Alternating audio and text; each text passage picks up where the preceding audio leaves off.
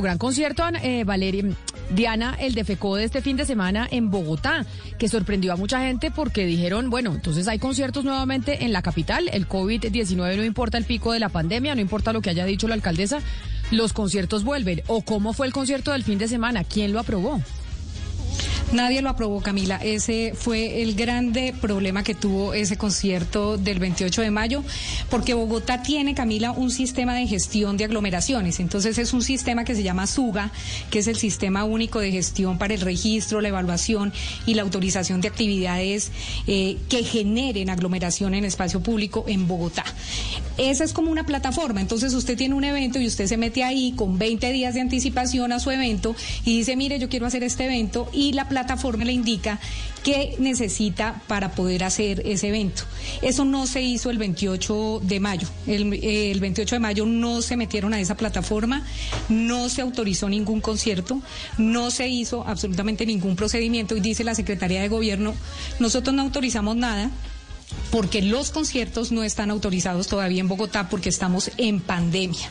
Y la Secretaría de Cultura lo que nos dice es, mire, es que debemos eh, comprender el momento que hay y hay que entender que este es un evento dado en el marco de unas manifestaciones. Entonces la Secretaría de Gobierno nos dice, es que ahí es donde le buscan eh, como ponerle conejo a la reglamentación, Camila, que es lo que hicieron. Porque en el marco de una manifestación política, ahí sí no se necesita ningún permiso, porque las manifestaciones no requieren permiso. Entonces, en el marco de una manifestación política, ellos hacen un concierto, montan una tarima y le hacen conejo a la ley. Entonces, lo que dice la reglamentación en Bogotá es, mire, si usted tiene un evento que genere aglomeración, por favor acuda a esto. ¿Por qué? Porque si se les cae la tarima, si hay algún muerto, si la gente se desmaya, si algo pasa, ¿quién los va a ayudar? Porque lo primero que hace la plataforma es pedirle a usted que tenga eh, eh, gente de primeros auxilios, de la Cruz Roja, eh, o por lo menos una ambulancia, y eso no pasó en ese concierto. Entonces, lo que hay que decir acá es que la Secretaría de Gobierno nos confirma que definitivamente no se hizo ninguna gestión para poder aprobar este concierto y que el concierto se hizo en el marco de una marcha política, por lo que se le hizo conejo a la reglamentación. Pero Diana y Camila, ¿escuché mal o, o entendí que este concierto fue convocado por FECODE? Pues es que FECODE, le, yo vi en las redes sociales de FECODE cómo ponían los videos del concierto y los letreros que existían en ese concierto, mejor dicho, las eh, pancartas que tenían quienes asistían al concierto eran, pues principalmente no, yo solo vi pancartas de FECODE. Ah, que, que ese mismo sindicato que no ha querido eh, permitir que los docentes vuelvan a los colegios públicos, eh, pero sí permite pues, que vayan a los conciertos, entonces. Sí, eso, eso, eso fue una controversia todo el fin de semana, Hugo, precisamente por eso, porque los más que le hicieron publicidad al concierto, sin duda, eh, fueron los del sindicato de FECODE, pero la información que manejamos nosotros es que este concierto fue organizado por artistas en el marco de la marcha y obviamente eh, como que contaban con el visto bueno del comité de paro. O sea, el comité de paro nunca les dijo, no, un momento no pueden hacer un concierto porque es que va a haber una aglomeración y eso está prohibido, no, eso no pasó. Entonces ellos sí contaban como con ese visto bueno del comité de paro de los organizadores de la marcha y por eso hacen el concierto al que asistió FECODE. Lo que sí no puede ser es que la alcaldía diga que no dio autorización y se hagan los de la vista gorda entonces miren para otro lado. Porque ese concierto tenía tarima, ese concierto tenía sistema de sonido, ese concierto era en el espacio público. Entonces simplemente lo que hicieron fue taparse los ojos y mirar para otro lado y decir, ay, no, no, acá no tenemos que dar autorización porque es que esto hace parte de la marcha. Y entonces mientras otros empresarios y otra gente dice, oiga, queremos hacer conciertos, no les dan el permiso porque no se puede. Pero mire, ellos lo que dicen es, mire, esto le hicieron conejo a la, a la, a la, a la, a la ley, pues, a la reglamentación, diciendo que esto era parte de una marcha política que no necesita permiso. Pero lo claro es que ellos sí dicen, ellos debieron sacar el permiso y debieron meterse a Suga y hacer el permiso como lo hace cualquier gestor de eventos, cualquier persona que quiera hacer un evento en Bogotá. ellos tuvieron que hacerlo. quiere decir que la administración de Bogotá no tiene ningún tipo de autoridad y entonces se dan cuenta que les están haciendo conejo a la ley, que le están haciendo una, una leguleyada, igual le están armando un concierto. Y entonces la alcaldía de Bogotá no estamos completamente de, acuerdo, Camila. Pero uno se pregunta, ¿qué hubiera pasado si la alcaldía de Bogotá va y retira la tarima? O sea, ¿qué hubiera pasado en ese momento con ese montón de gente levantándoles la tarima? O sea, yo no sé si hubiera sido peor el remedio que la enfermedad, porque con esta crisis no se sabe qué es peor, si, si meterle autoridad al tema o no meterle. Nosotros eh, quisimos llamar a FECODE precisamente sobre la pregunta del concierto y lo que dice Hugo Mario nos atiende el doctor eh, Nelson Alarcón, que es directivo de FECODE. Quisimos llamar a don William Henry Velandia, que es el presidente de FECODE, pero entiendo, señor Alarcón, que en estos momentos está eh, incapacitado porque tiene coronavirus. Bienvenido. Bueno, muy buenos días, Camila. Un saludo cordial y fraternal a ti, a toda tu valiosa mesa de trabajo y a todos los oyentes. ¿Cómo está don William eh, Belandia? ¿Tiene coronavirus y por eso está incapacitado en estos momentos? Sí, sí, desafortunadamente tiene el compañero positivo para COVID, entonces en este momento está incapacitado y está aislado el compañero en su sitio de vivienda. Pues un saludo muy especial al señor Belanda y que ojalá se recupere y que esto no se vaya a agravar. Pero ya que hablamos que, el señor Belanda, presidente de FECODE, tiene coronavirus, uno, señor Alarcón, después de ver las imágenes de este fin de semana en el concierto en donde asistieron varios profesores de FECODE, sí se pregunta, óigame, ¿no vuelven a clases presenciales por el tema del COVID, por el riesgo que tiene, pero sí van a conciertos? Bueno, primero que todo el concierto ha sido en el marco de este gran paro nacional en el cual llevamos 35 días hoy. Este no es solamente FECODE, donde están las centrales obreras, los movimientos sociales, sindicales, populares, indígenas, afro, raizales, todos. Esto fue convocado por todas las organizaciones que hoy están representadas y las que aún faltan por llegar al Comité Nacional de Paro. Lo segundo, obviamente nosotros aquí para dar una mayor claridad. Nosotros no es que no queramos volver a las instituciones, al contrario, nosotros sí queremos volver y queremos ser enfáticos y reiterativos nosotros los maestros de Colombia queremos volver. Pero ustedes querían volver. Natural. Pero ustedes querían volver, señor Alarcón, y yo he escuchado incluso eh, las, los comerciales aquí en Blue Radio, en donde dicen no a la alternancia, sí al paro nacional. Y no a la alternancia, y entre uno de los puntos que ustedes exponían, porque hemos hablado muchas veces aquí en esta mesa de trabajo con ustedes, es el tema del coronavirus. Y desde hace un año vienen diciendo que no van a clases porque es que están en, están en riesgo eh, de morirse, la salud. Y entonces, si esa era una de las razones para no llevar a, para no volver a clases y tener a los niños con clases durante un año, pues usted entenderá que si hay una indignación en cierta medida de la población que dice, oiga, pero nos decían que no daban clases a los niños por el COVID, pero si están en estas aglomeraciones y ahí tiene al presidente de FECODE con COVID. No, bueno, yo creo que ya en un plano personal, aquí todos estamos propensos a adquirir el COVID. Todas y todos. Y creo que muchos les han dado, les dieron a los senadores, a los congresistas, eh, el presidente de la República también eh, ha estado varias veces en esa situación. Ojalá que tampoco le dé a nadie, a nadie. Creo que eso no se le puede dejar a nadie. Y todos estamos propensos, independientemente de la actividad que estemos realizando y desarrollando. Lo segundo, yo quiero reiterar, claro que nosotros nos, nos oponemos al tema de la alternancia, no del regreso a las clases, no de regreso a la escuela, al escenario natural de la pedagogía. Nos oponemos a la alternancia porque como la plantea el gobierno nacional, es que unos niños vayan a la institución y los demás se queden en, en sus casas sin recibir sus actividades académicas y pedagógicas, sin poder tener esa orientación por parte de sus docentes. Aquí tiene que realizarse una actividad anti integral, tiene que mirarse ese tema. Por eso nosotros hoy, como le hemos reiterado al gobierno nacional, cinco propuestas le hemos presentado desde el año inmediatamente anterior. Desde el 8 de mayo le presentamos a la señora ministra un primer documento de 53 páginas y posteriormente cuatro documentos de cómo debemos preparar las escuelas. Pero, pero, pero es que, señora Alarcón, mire, para regresar trátenos, y volver.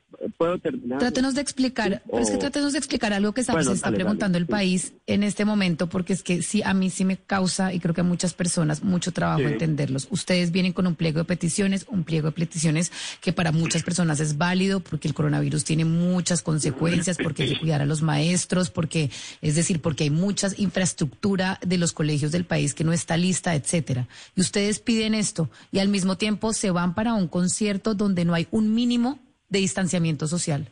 No hay un mínimo protocolo. Abrazados, saltando todos, promoviendo, digamos, romper con todas las reglas que todos hemos tratado de cumplir cabalmente este año y medio. Que los niños en las casas en este momento están pagando las consecuencias de todos los esfuerzos que tienen que hacer para quedarse en casa. Y, y nadie los representa a ellos. Y ustedes abrazados todos en un concierto, en redes sociales, felices, sin protocolo, sin absolutamente nada. Por favor, trate de explicarnos cuál es la coherencia de sus argumentos.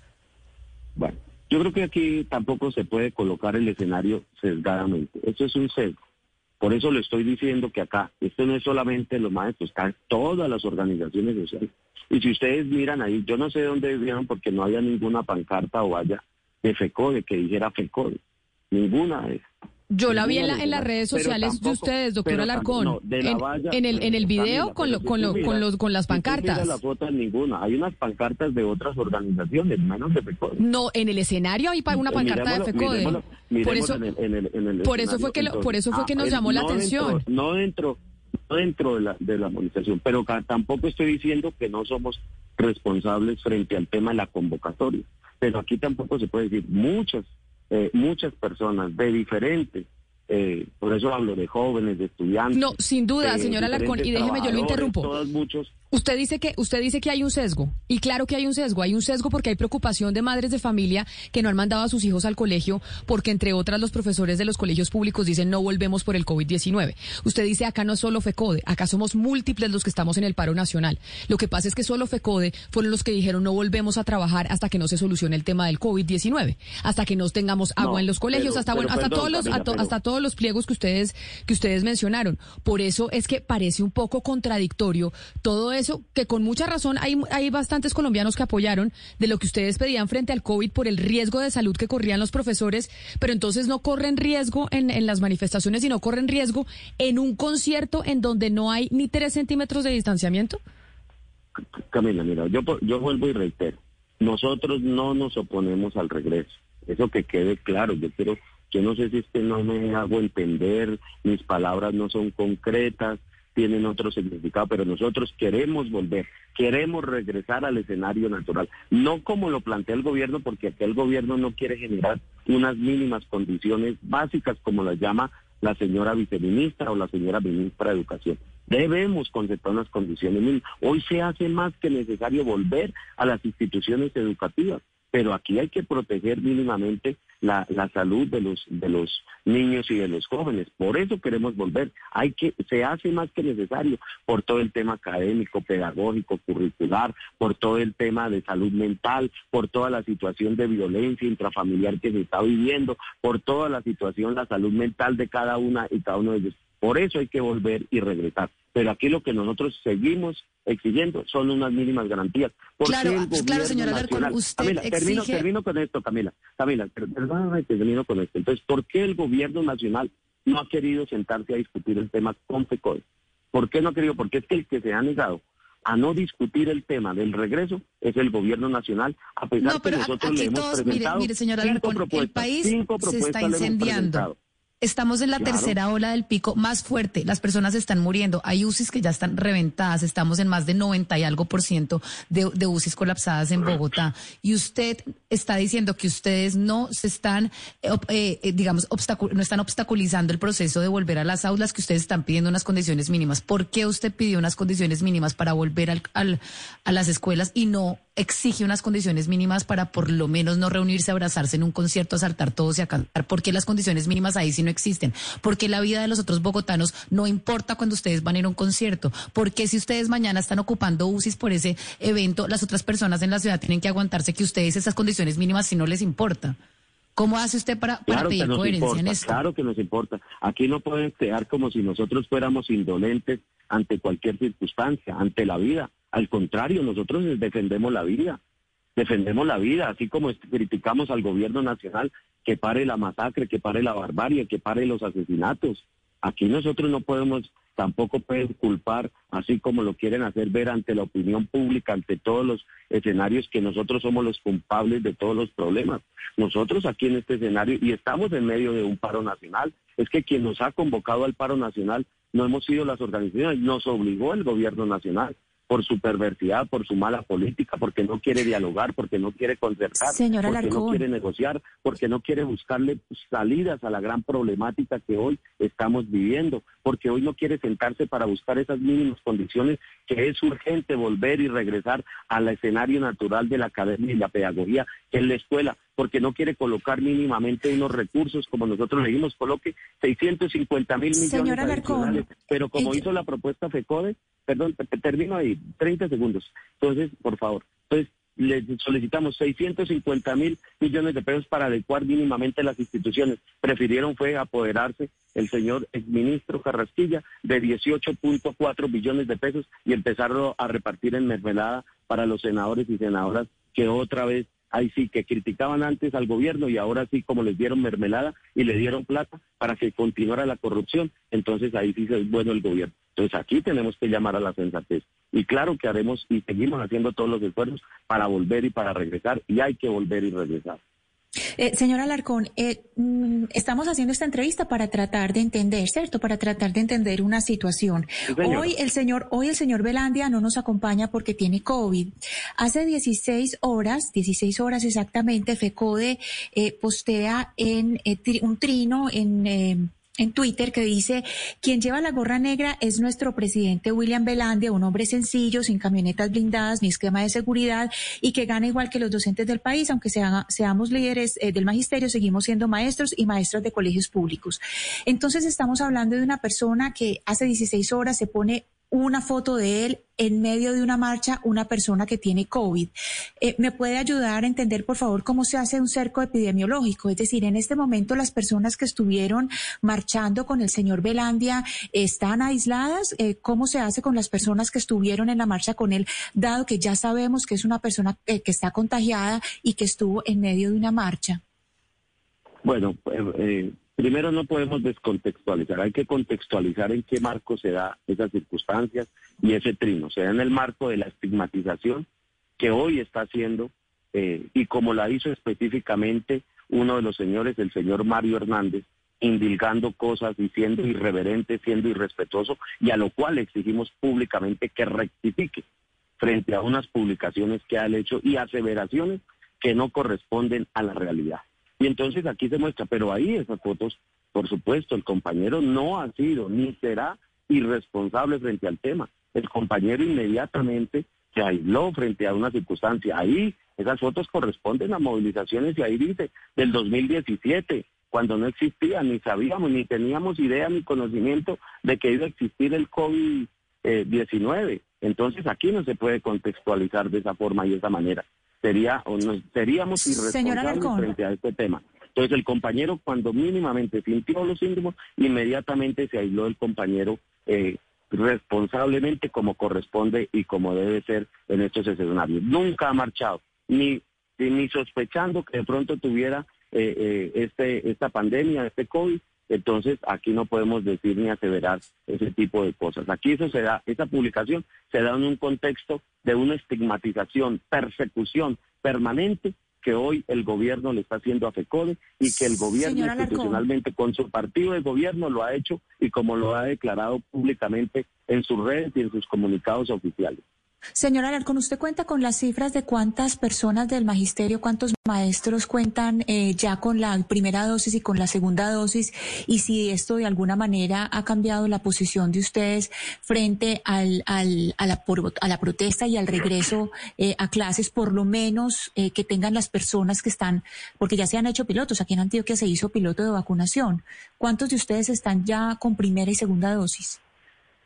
Bueno, lo primero es que nosotros no hemos cambiado posición. Seguimos en la posición que hay que volver, que hay que regresar a las escuelas con unas mínimas garantías o condiciones básicas. Y lo segundo, claro que sí, hay aproximadamente 40, 85 mil maestros y maestras que han recibido su primera vacuna. Señora Alarcón, esas mínimas garantías para volver a clases que usted dice nosotros queremos volver, ¿cuáles son esas mínimas garantías?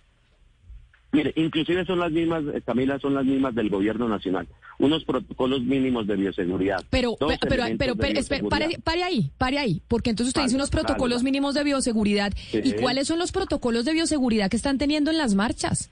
Es que ahí es donde, y me perdona que, yo le hable así, doctora Alarcón, pero es que indigna. Camila, tranquila que yo... Porque, porque, ¿cuáles son los protocolos de bioseguridad que tienen en las marchas y en los conciertos? ¿Dónde están los baños y los geles eh, para, para limpiarse las manos en ese concierto y en las marchas?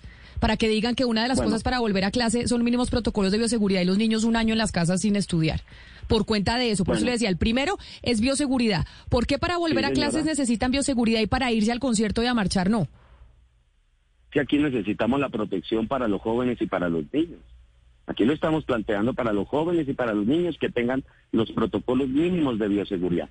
Lo segundo, nosotros claro que lo hacemos. Y si ustedes que nos leen muy bien, juiciosa y acuciosamente, y que han sido muy respetuosos con nosotros, muy respetuosos con nosotros, y lo cual, por supuesto, nosotros también hacia ustedes, porque alabamos y felicitamos a los medios de comunicación.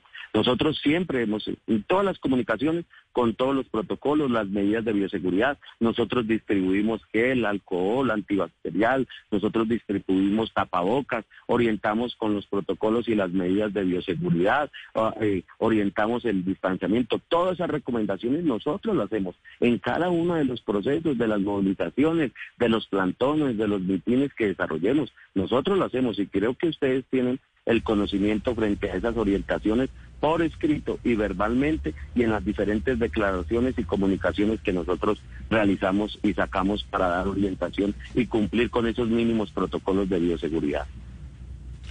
A ver, señor Arcón, a mí me da mucha pena, pero yo le pido que no nos trate como bobos, porque lo que ha dicho usted aquí es vernos la cara de bobos. Tampoco, tampoco la cara de payaso. Que por favor me respete. No, no, no, no. Yo no, yo estoy, no, lo estoy respetando. claro que me estás irrespetando. Y yo no voy a seguir en, el juego de ser irrespetuoso es que contigo, lo que le quiero preguntar, señor Alarcón, usted podría reconocer, no, no, es que usted podría reconocer que apoyar un concierto en el momento que está viviendo Colombia, en pleno pico, fue un error. Olvídese, olvídese del trasfondo político. Hablemos del evento en sí. ¿Usted cree que fue acertado o fue un error? No, aquí hablemos de todo el contexto porque no podemos ir por partes. Aquí tenemos un conflicto social y estamos en medio de un paro nacional. Y nosotros desde el Comité Nacional de Paro hemos orientado diferentes actividades y dentro de ellas estaban las actividades culturales y artísticas y folclóricas. Y esa actividad era una de esas que hemos orientado. Yo, yo sí llamo, yo he sido muy respetuoso y yo sí llamo al respeto y nunca trataría así a ustedes, y menos a ustedes que son eh, la, la, voz, la voz crítica y han sido muy consecuentes. Bienvenidas las discrepancias y las diferencias, pero no el irrespeto y nunca seré ni seremos irrespetuosos con ustedes y yo sí llamo a que sean respetuosos conmigo porque nunca he faltado al respeto a ninguna ni a ninguno de ustedes. Los felicito por ese periodismo crítico, constructivo y no en otros escenarios. Yo, yo creo, eh, Camila, que no nos vamos a poner de acuerdo con el doctor Alarcón. O sea, en cuanto a riesgos de contagio en, marchas y en conciertos y en, y en aulas de clase. Eh, por eso quiero, quiero preguntarle por otro tema, que ojalá resulte ser una noticia positiva, doctora Alarcón. Eh, usted que hace parte del comité de paro, ¿cuál es la decisión que se ha tomado en las últimas horas esto de, de del desescalonamiento, de los bloqueos en el país? ¿Qué significa lo, lo que ustedes han anunciado hace algunos instantes? Bueno, nosotros, eh, gracias. Nosotros hemos desde el domingo, en aras de mostrar toda la voluntad de hacer esos gestos que se requieren y se necesitan para buscar el diálogo, la concertación, la negociación que requiere nuestro país en medio de este conflicto. Nosotros el día domingo, eh, en un gesto de, voluntad, como hay que tenerlos, como hay que demostrarlos, nosotros expedimos un comunicado y orientamos a las diferentes regiones, a los comités regionales eh, de paro, a todos los puntos de resistencia, como lo llamamos nosotros, a generar un desescalonamiento de estos puntos de resistencia para que pueda transitar, para que se pueda abastecer el país, para que se pueda existir la libre movilidad. Es tanto así que hoy nosotros solicitamos que hoy más del 90% de esos puntos se han, se han, se han levantado. Y ese es el informe que hoy oficialmente acá ha traído, que nosotros solicitamos tanto el gobierno nacional como el Comité Nacional de Paro, que presentara la Iglesia a través de Monseñor Henao y, por supuesto, Naciones Unidas. Ese es el en concreto, que, concreto... que prácticamente se han levantado, prácticamente se han, quedan eh, 8 o 10 puntos que en los próximos eh, horas, en próximos eh, tiempos, se, se, se hará ese, ese desescalonamiento de esos puntos de resistencia o como los han denominado los, los bloqueos. Sí, pero, pero eso le quiero preguntar, o sea, ¿cuántos, cuántos, de, cuántos puntos bloqueados en el país eh, estamos hablando? De los que se van a levantar. De 70, de 70, de 70 puntos de, de resistencia hay, eh, se han levantado aproximadamente 57. O sea, quedan 13 que están en todo este proceso, por eso hablamos de desescalonamiento de toda la protesta en estos puntos de resistencia. y ese es el gesto que seguimos, porque estamos interesados en que haya y toda la voluntad a que haya negociación ya. Eso es lo que le hemos manifestado, le acabamos de decir al gobierno nacional. Negociación ya y podamos salir adelante y poder sacar nuestro país adelante como corresponde y como debe ser, obviamente buscando soluciones a toda esta problemática social. Pero mire, señora Alarcón, pues obviamente que se le tiene muy presente eh, la voluntad de ustedes de buscar acuerdos con el gobierno en este momento, pero a mí sí me, queda, me quedó sonando mucho el tema del concierto y le voy a decir por qué porque es que eh, ese concierto para llevarse a cabo en Bogotá debió contar con una serie de permisos. O sea, en épocas normales un concierto por lo menos necesita 20 permisos de, todas las de todos los institutos de Bogotá. Usted que hizo parte de, de, la, de las, de, los convocantes al concierto, ustedes tramitaron con, eh, permisos con la alcaldía de Bogotá. ¿Quién les autorizó los, el concierto en la alcaldía? Bueno, no, muchas gracias. No, sería irresponsable decir que la alcaldía nos ha autorizado para realizar estos eventos artísticos y culturales, ¿no? Estamos en el marco de un paro nacional y nosotros autónomamente tomamos la determinación y la decisión y podemos y, realizamos. Nosotros estamos en el marco y salimos a las movilizaciones, a las marchas, a las protestas cuando lo estimemos eh, conveniente. Obviamente nosotros, como lo hemos dicho, nosotros lo hacemos democrática, pacíficamente, nosotros rechazamos todo tipo de violencia, provenga de donde provenga. Doctor Alarcón, pero eh, en resumen, si se levanta el paro, si se levanta ya, como usted dice que es lo que ustedes quieren, eh, ¿FECODE va a volver a clases este año o definitivamente no van a volver? No, nosotros claro que queremos volver. Mal haríamos decir que no, porque nunca lo hemos dicho. Nosotros queremos volver, queremos regresar. Debemos eh, concertar unas garantías, unas condiciones. El gobierno llama condiciones básicas. ¿Pero cuándo, doctor Alarcón, ¿cuándo? ¿Cuál es la fecha? Estamos esperando estamos esperando precisamente para sentarnos con el gobierno. Es que, por eso lo decía anteriormente, desde el 8 de mayo del 2020 le hemos propuesto salidas para preparar las instituciones educativas. Estamos esperando que el gobierno nacional Pero se siente, que podamos sentarnos a esta mesa. Si el gobierno nacional si acá nos dice hoy, inmediatamente nos sentamos y el primer punto será ese. Profesor Alarcón. mínimas y determinar la fecha para regresar y retornar a las aulas de clases presencialmente. Profesor Alarcón, pero entonces eh, hagamos el resumen ya para ir cerrando de los puntos eh, que ustedes exigen para poder volver a clases, a pesar de que a nosotros y usted ya ya sabe porque se lo dije, yo entiendo, yo no, yo veo la contradicción y digo no entiendo cómo piden bioseguridad, pero no hay bioseguridad en las marchas. Pero bueno, ese es el primer punto. El segundo punto que ustedes piden para poder volver a clases es cuál? Bueno, aquí la adecuación mínima en infraestructura, no la infraestructura total, no la deuda histórica que se tiene, pero sí unas condiciones mínimas. y esas, esas, del mismo... esas condiciones, disculpe, yo lo interrumpo, esas condiciones mínimas ustedes están dispuestos a que se implementen en cuánto tiempo, porque obviamente esas condiciones mínimas en los colegios tienen, eh, pues se demora, por más de que digamos eh, ya se destine el presupuesto, ya se tenga la intención, cualquier implementación pues toma un tiempo. Ustedes están dispuestos a volver a clases y a aceptar que esa implementación de esos mínimos eh, se demore cuánto. Vea, Camila, precisamente por eso, nosotros, mire, mire cómo ha sido irresponsable la mayoría de las entidades territoriales.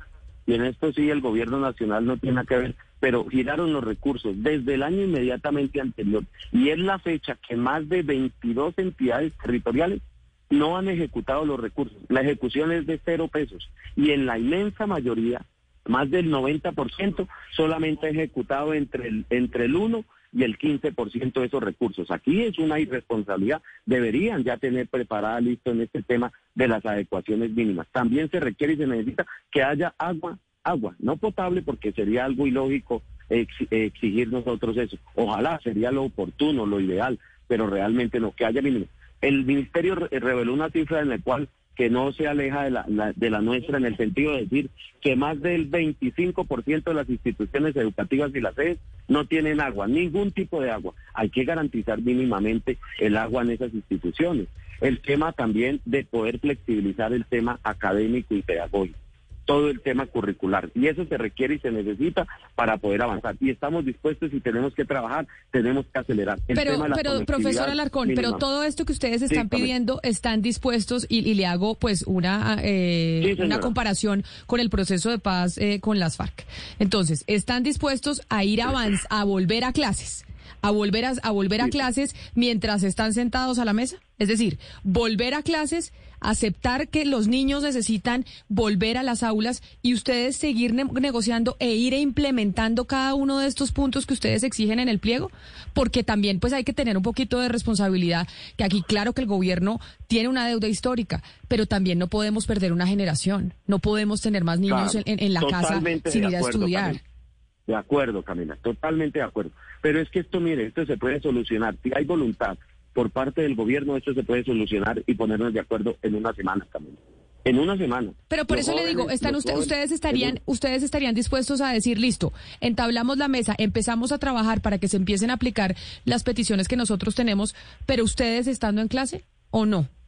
Claro, nosotros, nosotros inevitablemente después de vacaciones hay que volver y hay que regresar indudable, previamente colocándonos de acuerdo en esas condiciones y en la adecuación de las mismas en cada una de las regiones y en cada una de las instituciones educativas, en las más de 9.351 instituciones educativas públicas que hay en el país, con 43.000 sedes a lo largo y ancho del territorio. Estamos dispuestos, estamos listos y obviamente tenemos que generar esas mínimas garantías. Claro que sí, Hoy se requiere y se necesita, Camila, totalmente de acuerdo. Hoy nuestros jóvenes y nuestros niños necesitan volver a ese escenario natural que es la escuela presencial. Y estamos dispuestos, los maestros de Colombia, como siempre lo hemos manifestado, y obviamente hay que hacerlo por el bien de ellas y ellos. Pero entonces puedo concluir, a pesar de que faltan muchas cosas por negociar y definir, que ustedes van a volver a clase, señora Alarcón que ustedes van, a, van a volver a, darle clase a sus niños. Es que son millones de niños de los cuales nadie se hace responsable, nadie habla por ellos, ellos no están en el paro,